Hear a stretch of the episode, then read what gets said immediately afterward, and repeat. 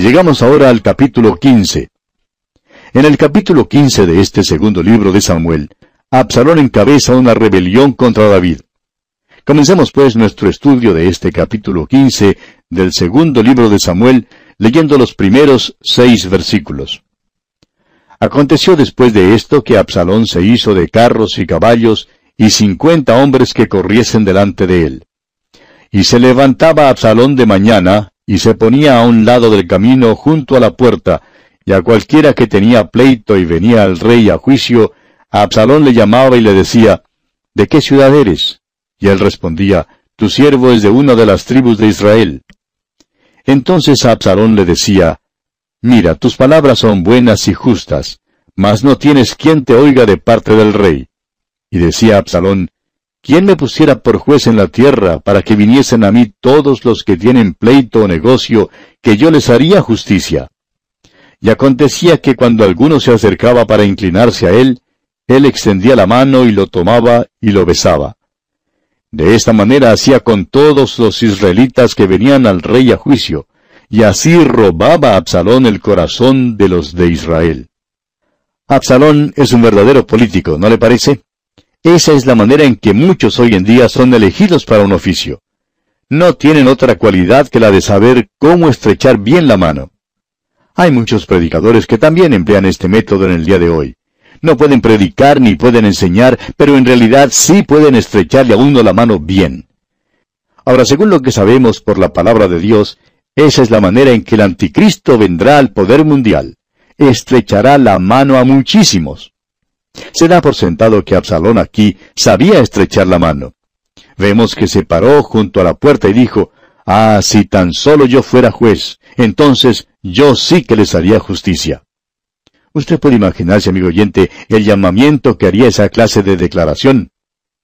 Absalón estaba diciendo, si me eligen por votación a mí, entonces yo podré encontrar una solución para todos los problemas. Podré atender a todos los asuntos exteriores e interiores. Y eso es lo que los políticos nos prometen hoy en día. Y desafortunadamente les prestamos toda atención, les creemos y votamos por ellos. Y luego no cumplen su palabra. Claro que Absalón se estaba preparando para una rebelión contra su propio padre David. Se trata de una rebelión dentro de la casa de David, lo que constituye un hecho terrible. Pero continuemos con los versículos 7 hasta el 10 de este capítulo 15 del segundo libro de Samuel. Al cabo de cuatro años, aconteció que Absalón dijo al rey, Yo te ruego me permitas que vaya a Hebrón a pagar mi voto que he prometido a Jehová. Porque tu siervo hizo voto cuando estaba en Jesús, en Siria, diciendo, si Jehová me hiciere volver a Jerusalén, yo serviré a Jehová. Y el rey le dijo, Ve en paz. Y él se levantó y fue a Hebrón. Entonces envió a Absalón mensajeros por todas las tribus de Israel, diciendo, Cuando oigáis el sonido de la trompeta diréis, Absalón reina en Hebrón. Absalón envió un mensaje al rey diciéndole que quería irse a Hebrón. Su petición era algo extraña. Quería ir a Hebrón, una ciudad que queda al sur de Jerusalén, para pagar allí un voto, dijo él. Usted recordará que Hebrón era donde David comenzó su reinado. Fue rey primero en Hebrón. Sin embargo, Absalón no se fue a Hebrón para pagar ningún voto. Fue allí para dar comienzo a su rebelión.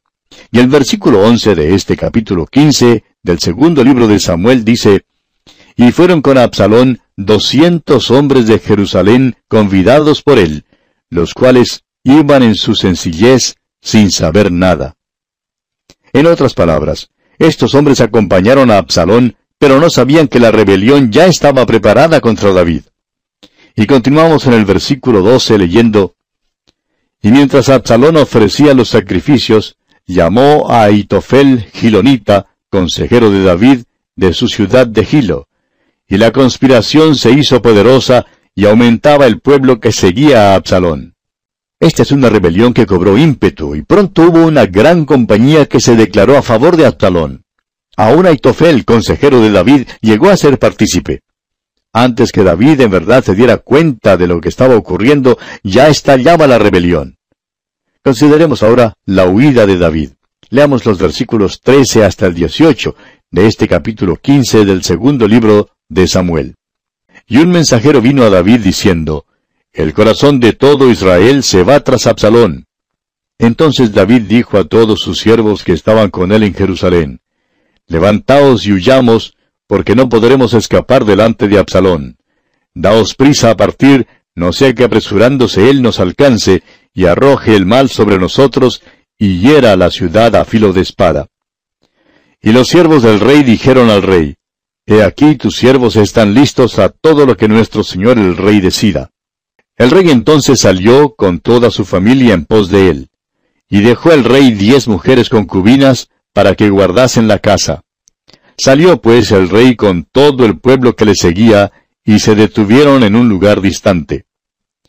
Y todos sus siervos pasaban a su lado, con todos los cereteos y peleteos, y todos los geteos, seiscientos hombres que habían venido a pie desde Gat, iban delante del rey. Aquí vemos que David decide huir de Jerusalén. Y quizá usted pregunte, bueno, ¿y por qué huyó? Sabemos que David amaba a la ciudad de Jerusalén. ¿Por qué entonces no se paró y resistió en esa ciudad? dirá usted. Estamos confiados, amigo oyente, que David sabía que Dios le estaba castigando por su pecado. Ahora sabemos que esto es verdad por lo que leemos aquí en los versículos 25 y 26 de este mismo capítulo 15 que estamos estudiando. Dice, Pero dijo el rey a Sadoc, Vuelve el arca de Dios a la ciudad. Si yo hallare gracia ante los ojos de Jehová, él hará que vuelva, y me dejará verla y a su tabernáculo. Y si dijere, No me complazco en ti, aquí estoy, haga de mí lo que bien le pareciere. ¿Ve usted? David sabía lo que le estaba pasando. Sabía que el juicio de Dios venía sobre él. Usted recordará que allá en el capítulo 13 de este segundo libro de Samuel, Amnón cometió un crimen contra Tamar. David quedó deshonrado por el acontecimiento terrible que había sucedido. Este escándalo tuvo lugar en Jerusalén. Ahora él quiere salvarse la vida en la ciudad. Ahora usted recordará también el gran pecado de David contra Urias y Betsabé que estudiamos en el capítulo 11 de este segundo libro de Samuel. David debió haber estado en el campo de batalla con sus hombres, pero se quedó en Jerusalén y por eso se vio en apuros. David salió de Jerusalén esta vez porque sabía que Dios le estaba castigando y no quería ver que la ciudad, la que había construido y a la cual amaba, llegara a ser un campo de batalla. Allá en el versículo 30 de este mismo capítulo 15 del segundo libro de Samuel que estamos estudiando, leemos lo siguiente.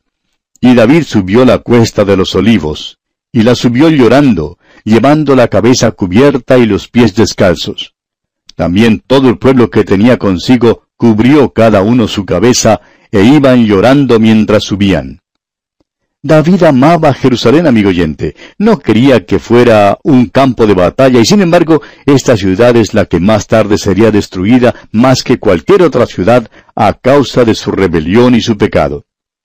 Ahora David también huyó de Jerusalén porque no estaba listo para insistir en el asunto. Veremos en los próximos capítulos que David había propuesto en su corazón salvar la vida de su hijo. No quería que le pasara ningún daño. Creemos que a pesar de todo, David amaba a Jerusalén sobre todo lo demás en la tierra. Por eso salió de Jerusalén. Ahora esto colocó la vida de David en gran peligro, pero él ya había estado en peligro muchas veces. Tenía más interés en su relación con Dios y con su hijo que el interés que tenía en su propia vida. Consideremos ahora la rebelión que ocurre. Leamos los versículos 19 y 20. Y dijo el rey a Itai Geteo, ¿Para qué vienes tú también con nosotros? Vuélvete y quédate con el rey, porque tú eres extranjero y desterrado también de tu lugar. Ayer viniste, y he de hacer hoy que te muevas para ir con nosotros. En cuanto a mí, yo iré a donde pueda ir. Tú vuélvete y haz volver a tus hermanos, y Jehová te muestre amor permanente y fidelidad. Este hombre Itai Geteo había llegado a Jerusalén para seguir a David. Sin embargo, David le dijo a este hombre que no le siguiera. Y respondió Itai al rey diciendo aquí en los versículos 21 al 23. Y respondió Itai al rey diciendo, Vive Dios y vive mi señor el rey, que o para muerte o para vida, donde mi señor el rey estuviere, allí estará también tu siervo. Entonces David dijo a Itai, Ven pues y pasa. Y pasó Itai Geteo, y todos sus hombres y toda su familia. Y todo el país lloró en alta voz. Pasó luego toda la gente el torrente de Cedrón. Asimismo pasó el rey, y todo el pueblo pasó al camino que va al desierto. David tenía muchos seguidores leales. Había muchos que estaban dispuestos a dar sus vidas por él. Y ahora tenemos la devolución del arca a Jerusalén. Leamos los versículos 24 hasta el 30 de este capítulo 15 del segundo libro de Samuel. Y he aquí también iba Sadoc, y con él todos los levitas que llevaban el arca del pacto de Dios, y asentaron el arca del pacto de Dios. Y subió Abiatar después que todo el pueblo hubo acabado de salir de la ciudad. Pero dijo el rey a Sadoc, Vuelve el arca de Dios a la ciudad.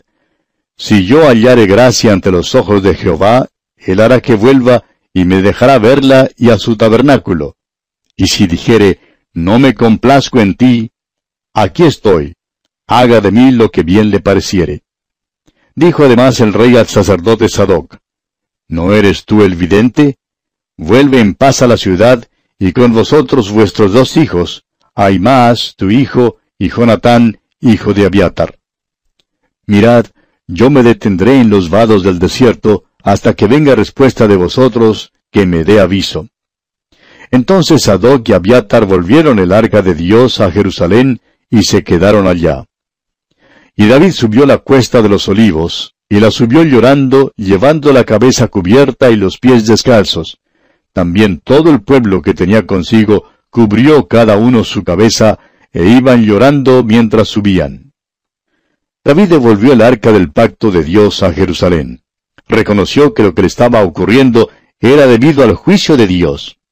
Ahora, al salir de la ciudad, fue al monte de los olivos, llorando mientras caminaba. Y leemos en el versículo 31, Y dieron aviso a David diciendo, Aitofel está entre los que conspiraron con Absalón. Entonces dijo David, Entorpece ahora, oh Jehová, el consejo de Aitofel. Aitofel había sido un consejero muy apreciado de David.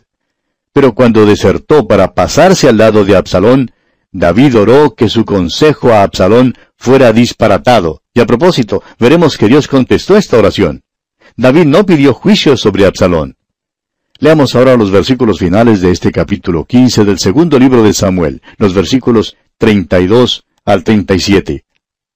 Cuando David llegó a la cumbre del monte para adorar allí a Dios, he aquí Usai Arquita, que le salió al encuentro, rasgado sus vestidos y tierra sobre su cabeza. Y le dijo David, Si pasares conmigo, me serás carga. Mas si volvieres a la ciudad y dijeres a Absalón, Rey, yo seré tu siervo, como hasta aquí he sido siervo de tu padre, así sería ahora siervo tuyo. Entonces tú harás nulo el consejo de Aitofel. ¿No estarán allí contigo los sacerdotes Sadoc y Abiatar? Por tanto, todo lo que oyeres en la casa del rey se lo comunicarás a los sacerdotes Sadoc y Abiatar. Y he aquí que están con ellos sus dos hijos, Aimaas, el de Sadoc, y Jonatán, el de Abiatar, por medio de ellos me enviaréis aviso de todo lo que oyereis. Así vino Usai, amigo de David, a la ciudad, y Absalón entró en Jerusalén.